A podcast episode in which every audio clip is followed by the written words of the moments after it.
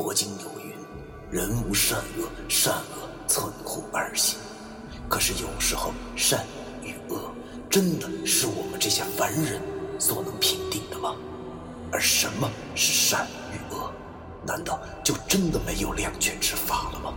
那些被现代社会定义为迷信的事物，他们很多和我们一样，同样有着感情，有家庭。难道我们真的还要为那坚强的正义而消灭他们吗？欢迎收听 FM 幺七五六八九，我当阴阳先生的大纪念。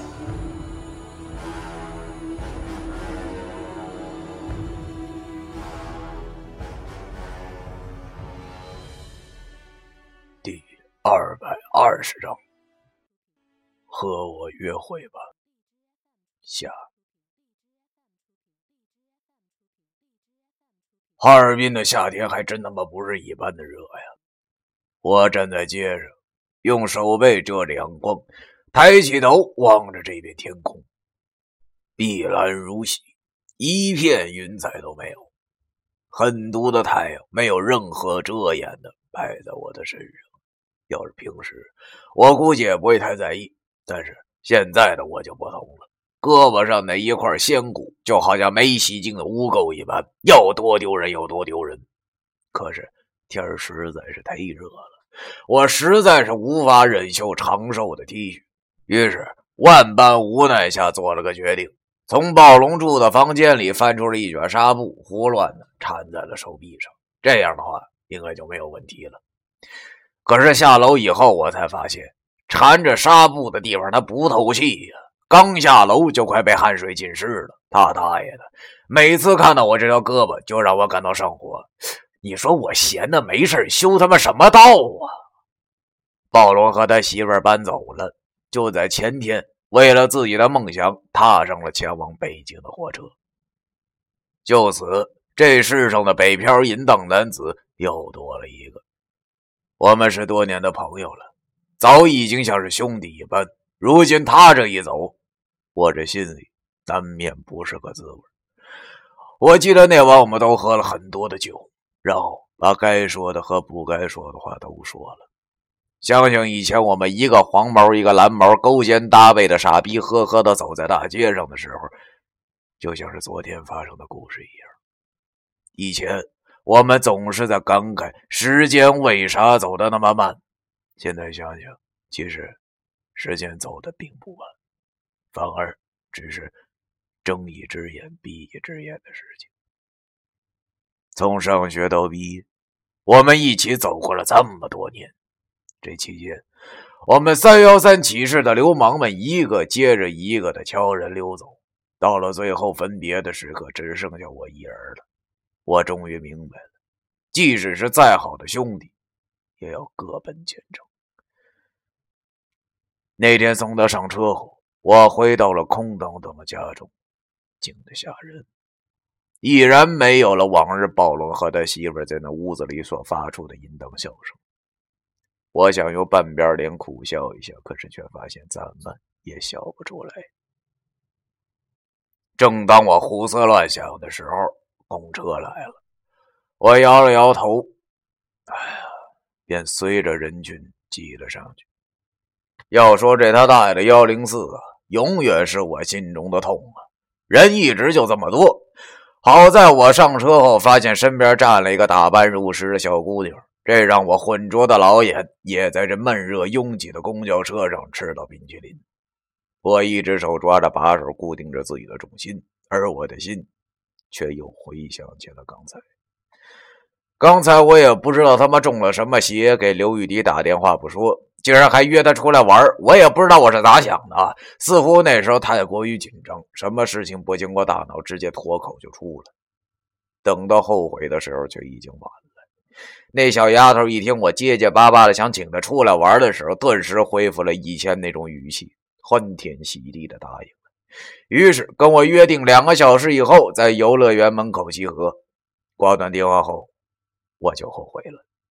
我这命孤之人，竟然有如此闲情雅致和他妈别人约会，这简直是天方夜谭一般的。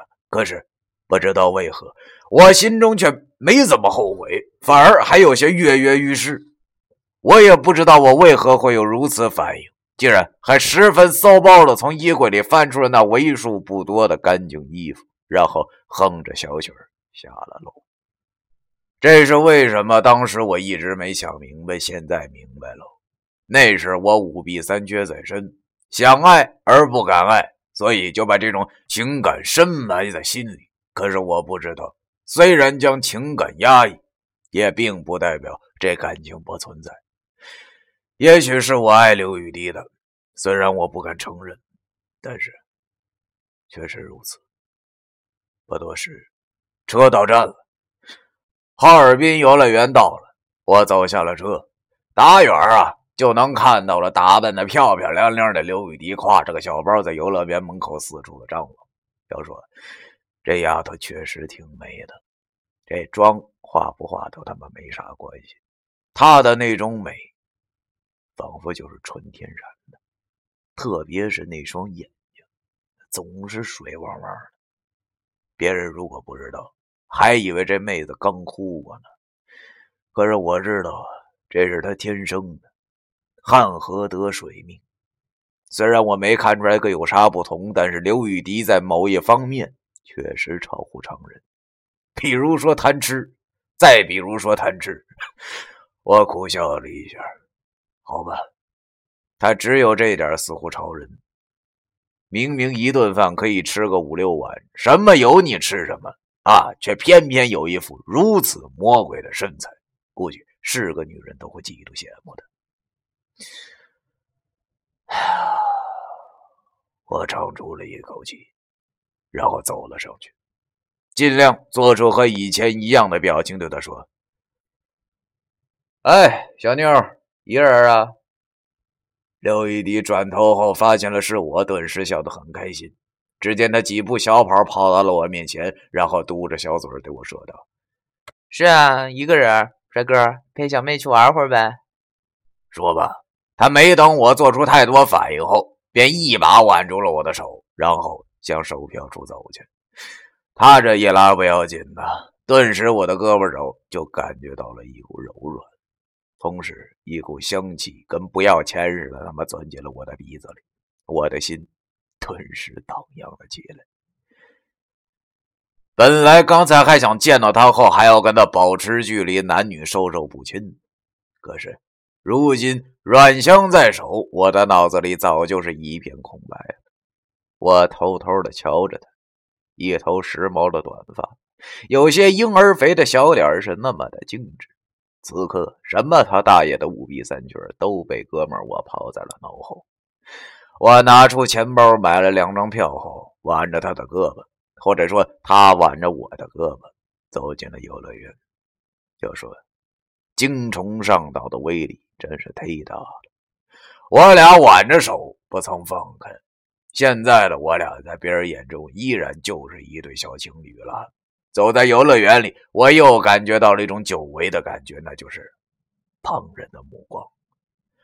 来游乐园玩的大多都是情侣，那些男男女女们看着我俩，一个猥琐瘦弱还有些邋遢的男人，竟然牵着一个如花似玉的小姑娘的手，那种白菜好像都让猪拱的感觉，时隔多年后，我又一次的感觉到了，我竟然有点想哭的冲动。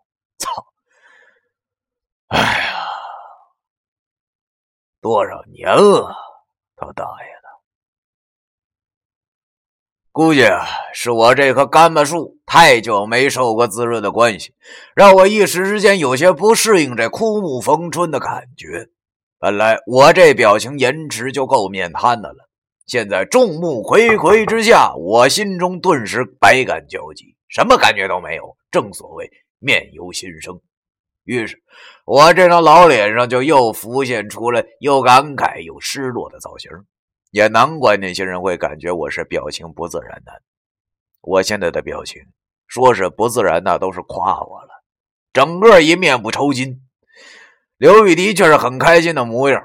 我俩走了一会儿后，他又望了我一眼，然后有些惊讶的说道：“哎，小菲菲，你这脸怎么了？生病了？对了，还有你这手。”怎么缠着绷带啊？一听他这么问，我慌忙抽回了手，然后捂住半边脸，有些尴尬对他说：“没没没事没事没事这这这手啊，是昨晚上睡睡觉不老实啊，掉下床划破了。而这脸呐，我这脸是因为刚才遇到一熟人，聊太多了，肌肉抽筋啊。”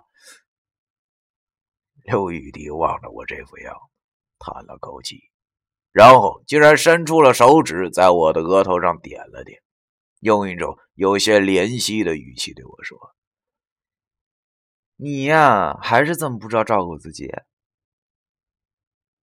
这话听上去真暖，这是真的。我挠了挠后脑勺，然后对他傻傻的笑着。忽然，我意识到，现在即使是傻笑，也只能是半边脸。于是，我又快速摁住了右脸。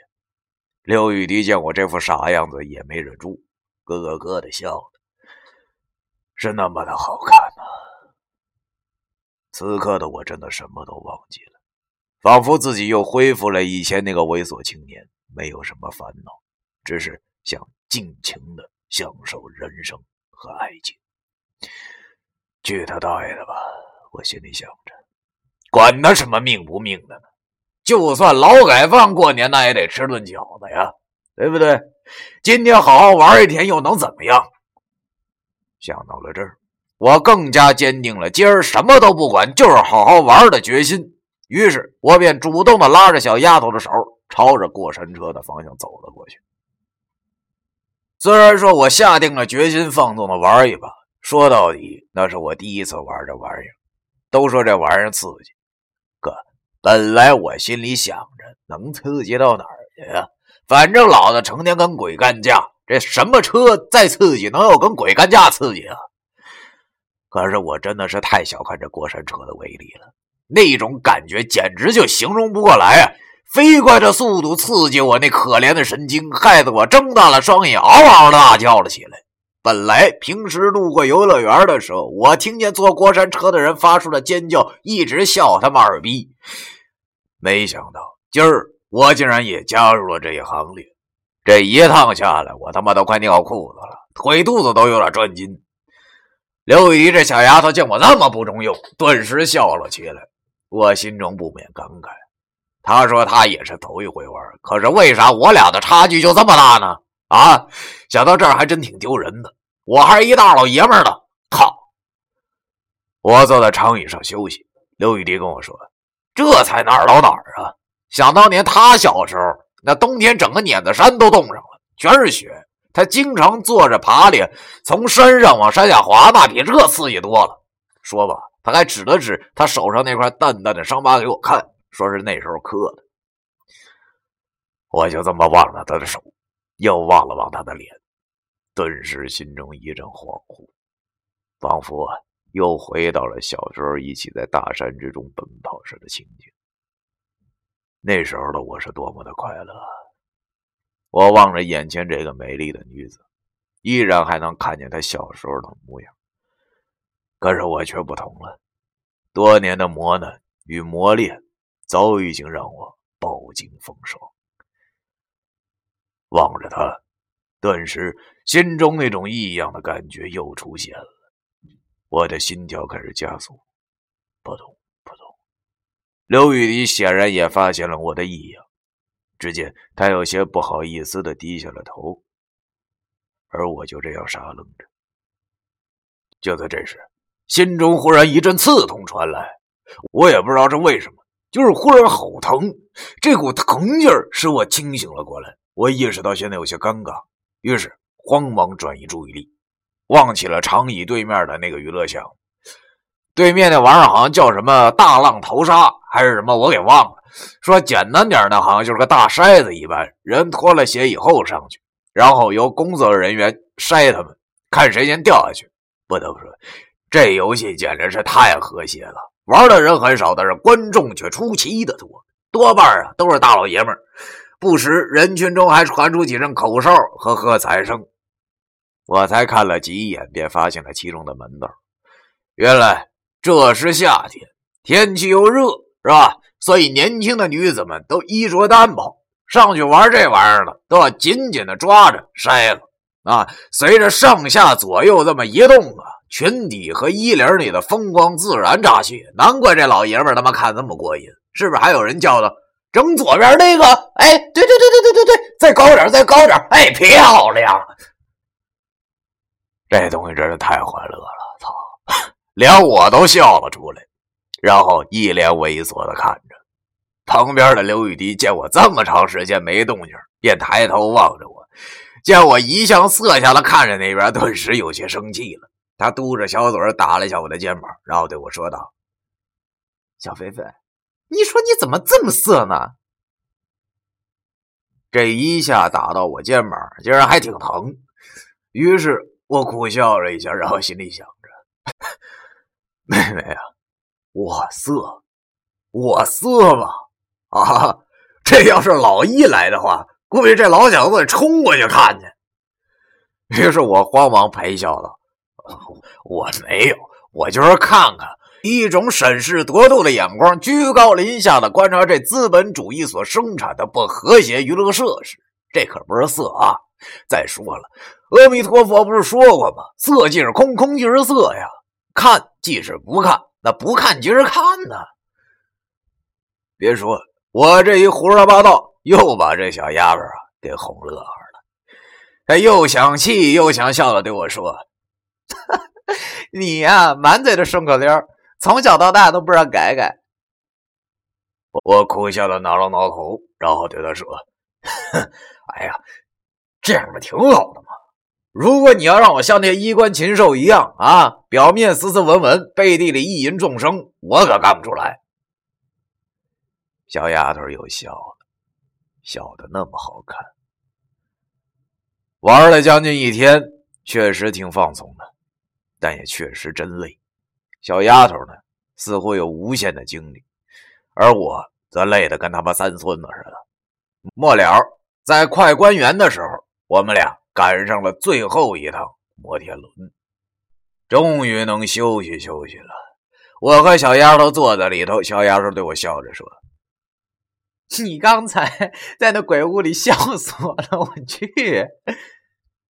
想到这儿我就觉得十分他妈没面子。我操，他大爷的！想不到那个破鬼屋这么吓人，一惊一乍的，确实把你爹我吓够呛啊！这真是出去都他妈让人笑话死了。我这成天跟鬼打交道的人，竟然让一帮假鬼给吓得他妈鬼哭狼嚎的。于是我自己苦笑了一下，没说话。他见我没说话。我俩便都沉默了。摩天轮缓缓的转着，窗外的太阳已经缓缓的落下，它的余晖将哈尔滨这片钢筋水泥镀成了一层黄金色。这种暖色调让人看着十分温暖。我和刘雨迪就这样对视着，良久，刘雨迪忽然开口问我：“夏菲菲。”我能问你件事吗？气氛霎时间变得相当微妙。那时我的眼中竟然只有他，于是我便不自觉的点了点头。然后刘雨迪想了想后，便鼓足勇气的问我：“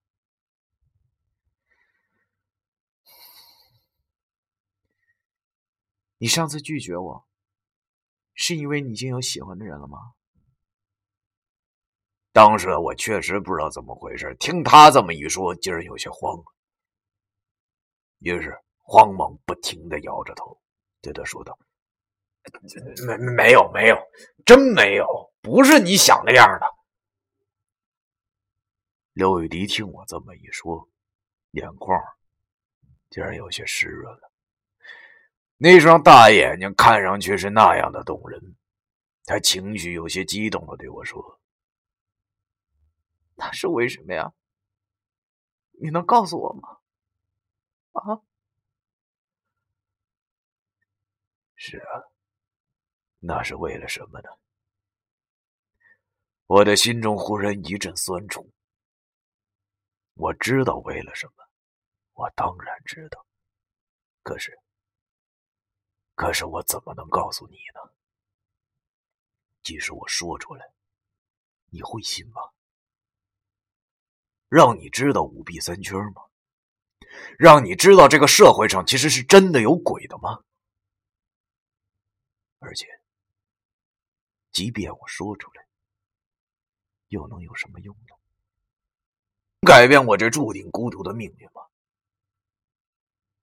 真的，那个时候的我真想把这一切都告诉他。可是我想，其实我们虽然是从小一起长大，但是现在生活的世界已经已然不尽相同。他是生活在阳光下的，可以尽情的欢笑，可以没有顾忌的去爱自己想爱的人，而我却不同。我的命运注定，我的舞台只有那漫无边际的长夜。去听那些伤心灵魂倾诉他们那些悲哀的故事。我的世界是恐怖而绝望的，也是不为人知的。有时候我觉得，其实无知也是一种幸福。如果把我的事情告诉他，以他的性格，只会更加的担心我。